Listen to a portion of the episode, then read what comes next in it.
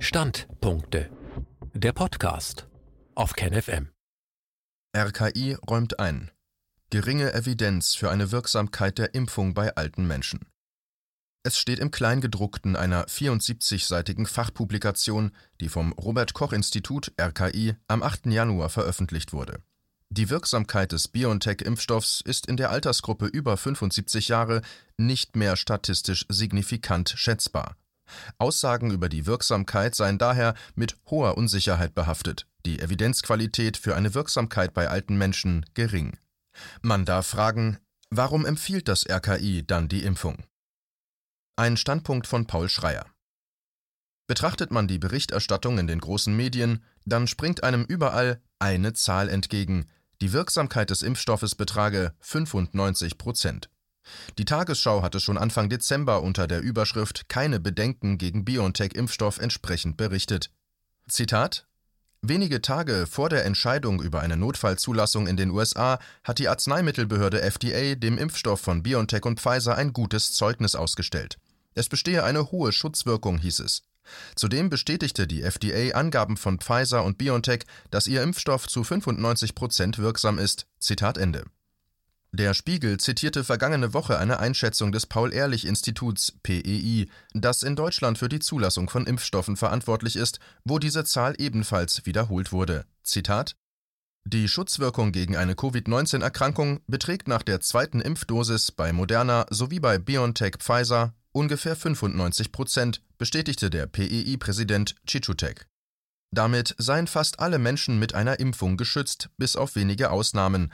Bisher seien das aber vor allem statistische Unsicherheiten. Konkrete Fälle einer Nichtwirksamkeit gibt es in Deutschland bisher noch nicht. Zitat Ende.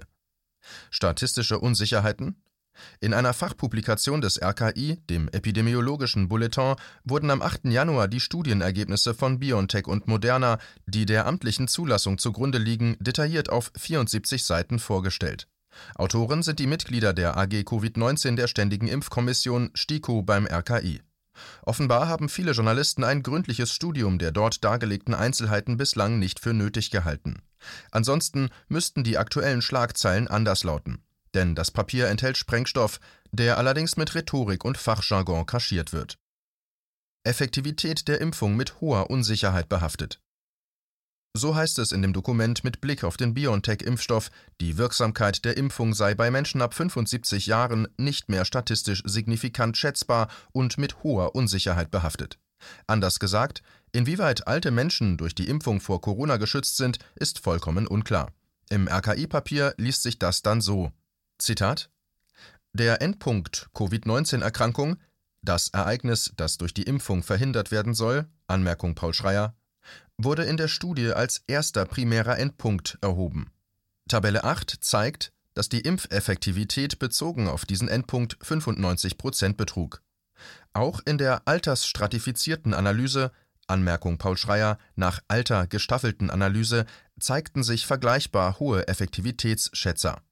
Anmerkung Paul Schreier Prozentwerte zur Schätzung der Wirksamkeit, die allerdings bei kleiner werdenden Altersgruppen bzw. Fallzahlen teilweise weite Konfidenzintervalle Anmerkung Paul Schreier Schwankungsbreite möglicher Messfehler aufweisen bzw. nicht mehr statistisch signifikant waren. In der höchsten Altersgruppe über 75 Jahre ist daher eine Aussage über die Effektivität der Impfung mit hoher Unsicherheit behaftet. Zitat Ende. Die genannte Tabelle ist unten abgebildet.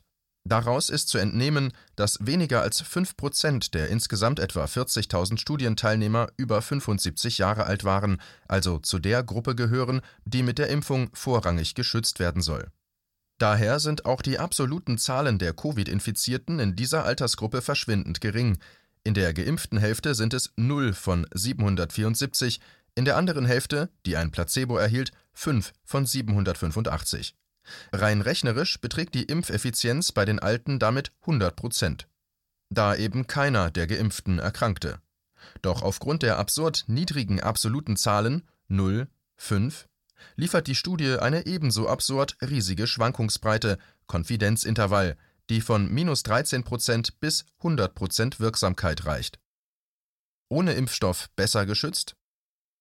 Der von den Studienautoren berechnete negative Wert von minus 13 Prozent bedeutet, dass es durchaus im Rahmen des Wahrscheinlichen liegt, dass alte Menschen ohne Impfstoff sogar besser vor Covid-19 geschützt sein könnten als mit Impfstoff. Das alarmierende Fazit lautet, man kann aus den vorliegenden Daten zurzeit keine seriöse Aussage über die Wirksamkeit der Impfung bei alten Menschen treffen, also gerade bei denen, um deren Schutz es gehen soll, und die derzeit zu Hunderttausenden geimpft werden.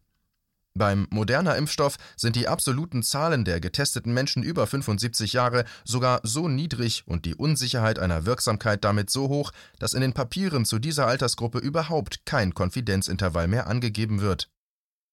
Impfstoff laut Studiendesign nicht darauf angelegt, Leben zu retten.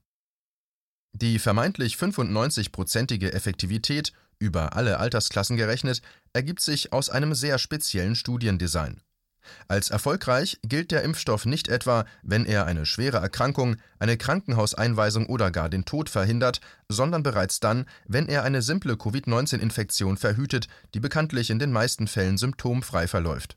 Das hatte bereits im Oktober vergangenen Jahres Peter Doshi, Mitherausgeber der medizinischen Fachzeitschrift The BMJ, vormals British Medical Journal, kritisiert.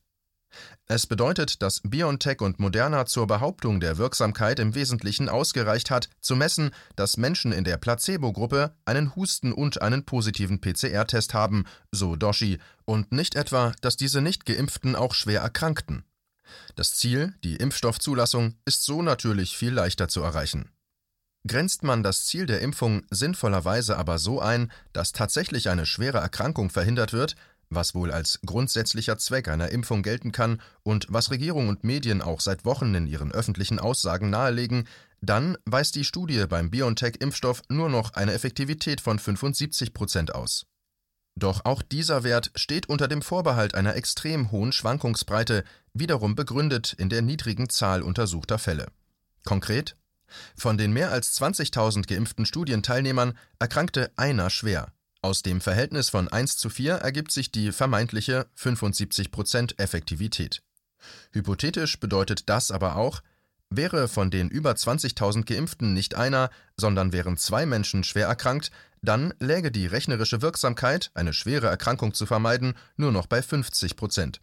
Man muss es deutlich sagen, auf so wackeligen Zahlen ruht die internationale Impfkampagne. In der EU wurde der BioNTech-Impfstoff auf dieser Grundlage am 21. Dezember zugelassen. Nebenwirkung Gesichtslähmung Dazu kommt, in der geimpften Gruppe von BioNTech, etwa 20.000 Personen, kam es zu einer Reihe von schweren Nebenwirkungen, die in vier Fällen als impfstoffbezogen bezeichnet werden, darunter eine Herzrhythmusstörung. In vier weiteren Fällen, die als möglicherweise durch die Impfung verursacht gewertet werden, traten Gesichtslähmungen auf, die laut Studie vorübergehend transient waren und in einem Fall erst mehr als sechs Wochen nach der Verabreichung der zweiten Impfdosis auftraten. Zusammengefasst mit den zuvor genannten Erkenntnissen bedeutet das, in derjenigen Hälfte der Versuchsgruppe, wo ein Placebo verabreicht wurde, erkrankten vier Personen schwer an Covid-19, in der geimpften Hälfte hingegen erlitten mindestens vier Personen eine impfstoffbezogene schwere Nebenwirkung. Sehr geringe Evidenzqualität. Zur Vertrauenswürdigkeit der Evidenz heißt es im RKI-Papier mit Blick auf die Impfstoffe von BioNTech und Moderna, die Evidenzqualität für die Annahme, dass die Impfung Covid-19 verhindere, sei allgemein moderat, in der Altersgruppe ab 75 Jahren jedoch gering.